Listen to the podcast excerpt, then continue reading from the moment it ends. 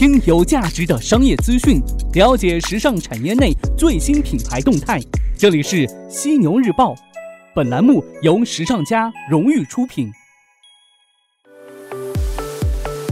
资讯有价值，声音有态度。新的一周又开始啦！这里是正在为您播出的犀牛日报，我是犀牛主播李平。新的一周，新的开始，您准备好迎接新的工作了吗？那在开工之前的话，不妨来一段犀牛日报吧，嘿嘿。那早间时段呢，与您分享有价值的商业资讯。首先进入到今早的犀牛头条，犀牛头条，头条中的头条。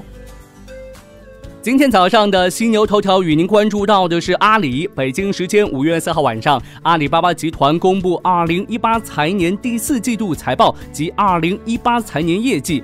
阿里的财年截止是到每年的三月三十一号。此前呢，以狙击中概股闻名的研究公司香源研究认为，阿里巴巴将会获得超预期表现，并且有四十八位分析师建议买进，没有卖出评级。根据彭博社数据显示，阿里的买进评级之多是美国所有上市公司之冠，亚马逊为四十六个买进评级。阿里呢也算是不负众望，本财年活跃消费者及收入都创最高增长。二零一八财年，阿里巴巴集团收入是两千五百零二点六六亿元，同比增长百分之五十八，创下 IPO 以来最高增速。中国零售平台的移动月度活跃用户比去年三月增长一点一亿，达到六点一七亿。此外呢，本财年阿里净利润是六百一十四点一二亿元，同比增长百分之四十九，调整税息折旧及摊销前利润核心商业利润率为百分之五十三。基于对二零一九财年全年业绩增长的可预见性，以及过去一年在技术及新零售领域的加码投资将带来的巨。大增长潜力，阿里巴巴上调二零一九财年收入同比增速预期为超过百分之六十。那接下来呢，我就与您简单的分享一下本财年阿里的一些基本业务情况。首先，我们来关注到的是活跃消费者数量。本财年阿里在中国零售市场是有五点五二亿年活跃消费者，相比去年的五点一五亿年活跃用户有不小的增长。消费者增加主要是低线城市的新客户以及成功的促销活动。阿里表示，消费者在我们的平台上的时间越长，他们花的钱越多，他们在产品类别上的订单也就越多。不过，对于我这个用户来说，好像不是这样的。我在淘宝上停留的时间越长的话，最后都会什么东西都不买，因为我有选择困难综合症。说白了就是穷啊。再来看到的是四大业务，分业务来看的话，在截止二零一八三月三十号的财政年度，四大业务当中。核心商业收入比去年同期增长了百分之六十，增至两千一百四十点二亿元人民币。云计算的平均增长率比去年同期增长了百分之一百零一，达到一百三十三点九亿。数字媒体和娱乐收入比去年同期增长了百分之三十三，增至一百九十五点六四亿元人民币。创新计划和其他收入比去年同期增长了百分之十，增至三十二点九二亿元人民币。国内业务这边的话，截止到二零一八年三月三十一号，国内零售业务收入为四百零一点八五亿元，占到总收入的百分之六十五，比二零一七年同期的二百五十八点一五亿元增长了百分之五十六。这里头的话，平台营销收入同比增长百分之三十五。阿里将其归结于因其技术提升了商家的转化增长，导致每个商户在客户管理服务上的平均支出增加。此外呢，淘宝网在本财年的年度月活跃消费者的数量增加到了五点五二亿。天猫在本财年实物商品 GMV 同比增长了百分之四十五，在服装、快速消费品、家电和消费电子类产品的强势。那截止到二零一八年三月三十一号，天猫有超过十五万个品牌。此外呢，天猫在奢侈品业务也有很大的增长，新成立的奢侈品板块现在有近五十个品牌。国际业务这边，在二零一八财政年度，阿里的国际商业零售业务收入同比增长了百分之九十四。去年呢，阿里将 Lazada 的业务整合到生态系统当中，但是呢，东南亚市场仍处于电商渗透的早期。阶段。在跨境电商方面，截止二零一八年三月，来自七十四个国家和地区的一万八千个品牌通过天猫全球销售进入中国。根据易观国际的数据，在截至二零一七年十二月，天猫全球是基于交易价值的中国第一大跨境电商平台。我们再来关注到的是云计算，随着付费用户的强劲增长和存量客户转化效率增加，阿里的云计算收入在二零一八财年增长百分之一百零一。达到一百三十三点九亿元。那根据 IDC 的数据显示，阿里巴巴云是中国基础设施服务市场的领导者。创新计划和其他这边呢，截止到二零一八年三月三十一号，创新计划和其他方面的收入为九点八八亿元，同比增长百分之八。这一块呢，主要是高德和钉钉。那根据 Quest Mobile 的数据，自二零一八年三月起，高德是中国最大的移动数字地图、导航和实时交通信息的提供商，日均活跃用户是约六千万。那不知道您平时用的是高德呢，还是这个百度地图？呃，我的话，反正用的是它苹果自带的，应该就是这个高德地图了。再来看到本地服务，在二零一八年四月二号，阿里收购了饿了么的剩余股权。那根据易观国际的数据，二零一七年中国在线食品快递行业的规模为两千零八十亿元。饿了么的本地配送网络将成为阿里新零售战略的核心部分。饿了么将与口碑互补，通过蚂蚁金服打通本地服务，包括餐厅、酒吧和美容院等等。通过结合饿了么的送货服务、口碑的消费者接触能力，提供综合的本地服务体验。蚂蚁金服这一块，本财年阿里按照二零一四年与蚂蚁金融达成的一系列协议，持有蚂蚁金融百分之三十三的股权。支付宝与全球合资企业服务了约八点七零亿活跃用户。由于投资较多，蚂蚁金融在本季度是亏损的。此外呢，截止二零一八年三月，通过贷款、现金管理和保险服务，为一千五百多万家小企业提供服务。我们坐回来看到阿里高管的一些看法。那对于阿里本财年的表现，阿里巴巴集团 CEO 张勇表示，阿里巴巴集团又收获了一个卓越的季度及财年，这得益于核心电商业务的强劲增长，以及过去数年对具长远增长潜力的。项目所做的投资，随着集团持续推进新零售战略，我们的电子商务平台正在发展成为中国领先的零售基础设施。过去一年，我们加码投资于技术开发、云计算、物流、数字娱乐和本地生活服务，因此创造中国以及其他新新兴市场消费增长。那阿里巴巴集团首席财务官武卫指出，二零一八财年以一个令人自豪的季度画下了圆满的句点。集团全年收入增幅达到百分之五十八，核心电商收入增长百分之六十，利润增长超过百分之四十，年度自由现金流的总计是达到一百五十八亿美元。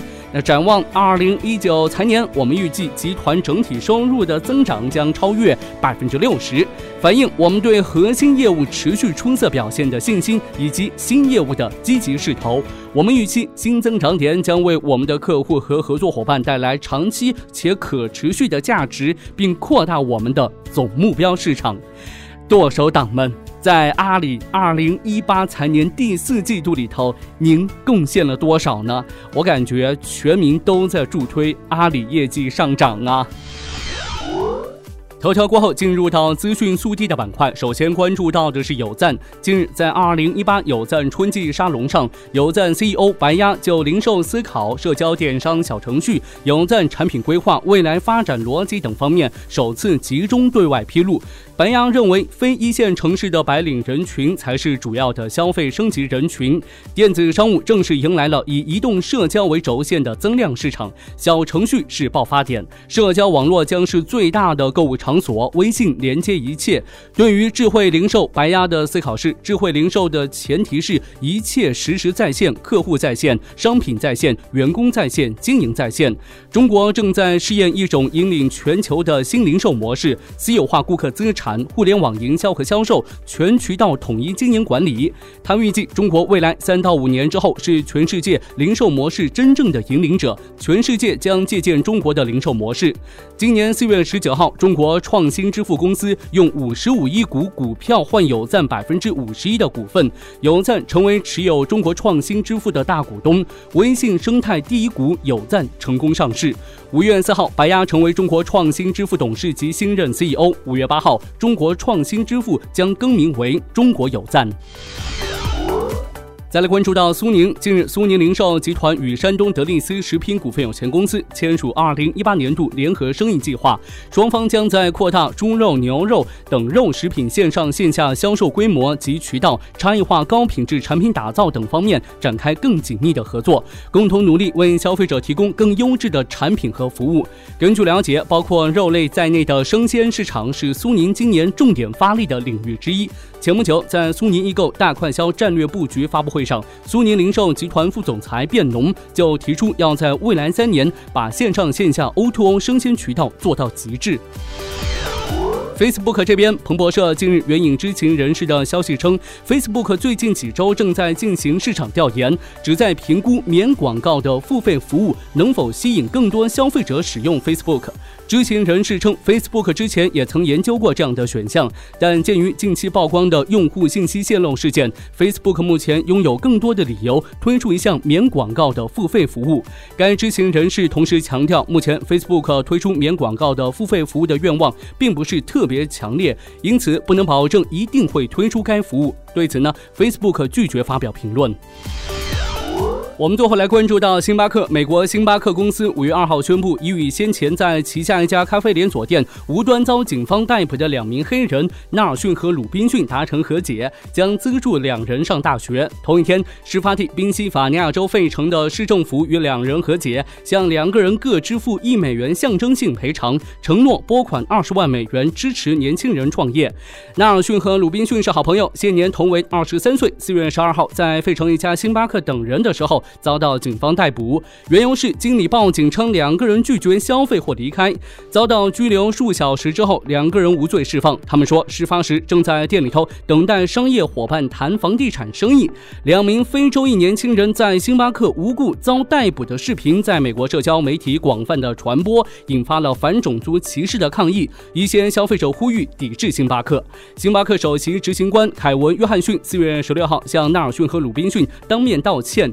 星星巴克全美八千多家连锁店定于五月二十九号闭店半天，以防范种族歧视为内容做培训。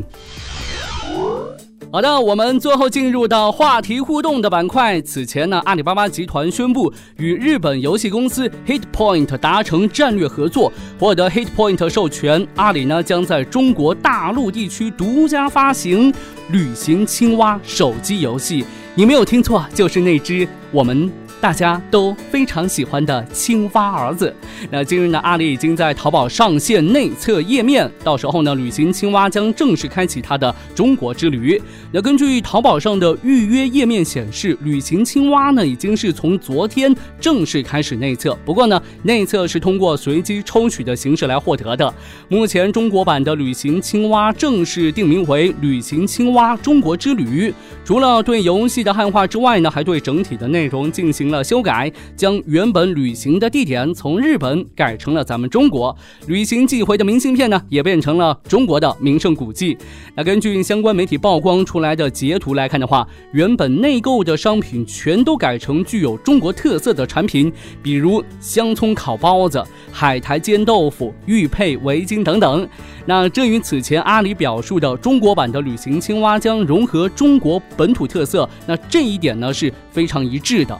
阿里游戏官方微博也表示，旅行青蛙即将出发游历祖国的大好河山。那根据了解，旅行青蛙上线于二零一七年底，今年一月份，在没有汉化版本的情况下，这个旅行青蛙 iOS 端在中国下载量是超过三千万。但之后呢，旅行青蛙人气暴跌，不知道中国版的到来能否将这些养蛙人重新的带回来？说实话。我当时也是养蛙人之一，养了不到半个月，我就把它给卸载了。那今天的话题互动呢，也来跟您聊一聊这只旅行青蛙。您还在养蛙吗？您会尝试中国版的旅行青蛙吗？为什么呢？留言告诉我。那您在留言的时候呢，也别忘了附上您的联系方式，我会选取幸运听众送上时尚家定制的犀牛抱枕一个。嘿嘿。那上周五的早上呢，跟大家聊到的话题是快递暂行条例当中规定啊，这个快递员拒绝送货上门属于违反规定。对此呢？我可爱的听众朋友们都是怎么说的呢？一位叫做阿景的听众说道。之前有位客人让快递在楼下保安那边等了二十来分钟，小哥先走了，那客人破口大骂。后来呢，小哥又去给这位客人送，这位客人让小哥又等了半个小时，也不愿意放保安室，就是让人等着。其实呢，快递柜也没啥不好的，想什么时候去取就什么时候去取，通知工作做到位就好了。再来看到一位叫做明天你好这位听众，他说。在武汉收了几次快递，真把我搞懵了。先是放到楼下彩票店，然后电话也不打，短信也不发，等了一天也没动静。最后呢，还是我打电话过去问他，他才说放彩票店了。我说你放了怎么不说呢？电话不打，短信也不发，什么意思？最后来了句：“我们都是放那里的，我以为你知道，所以强烈要求快递员必须送货上门。”那还有一位叫做丸指传奇的听众说。说句实话，我特怕快递员送货上门，因为不认识、不了解，天知道是不是坏人。我快递都不会写门牌号，最多写个几号楼，然后下去取。外卖也是一样，我都是留几号楼的。其实呢，在我看来的话，这项规定是完全为我们这些收快递的剁手一族着想的。但规定是死的，人是活的。很多时候，咱们换位思考一下，很多问题其实根本就不是问题了。当然，快递小哥有时候呢，也要为我们这些收件人着想一下。不过，万一咱们的合法权益真的受到损害，快递小哥那就真的对不起了。好的，今天早上呢，咱们就聊这么多。对于以上资讯，您有任何想要分享的，都可以留言告诉我，我会关注您的每一条留言。同时呢，也欢迎您关注时尚家学院微信服务号。时尚家学院的“家”是作家的“家”，时尚家学院等候您的关注，有更多精彩等待您的发现。我是犀牛主播李平，今天晚上的犀牛日报与您不听不散。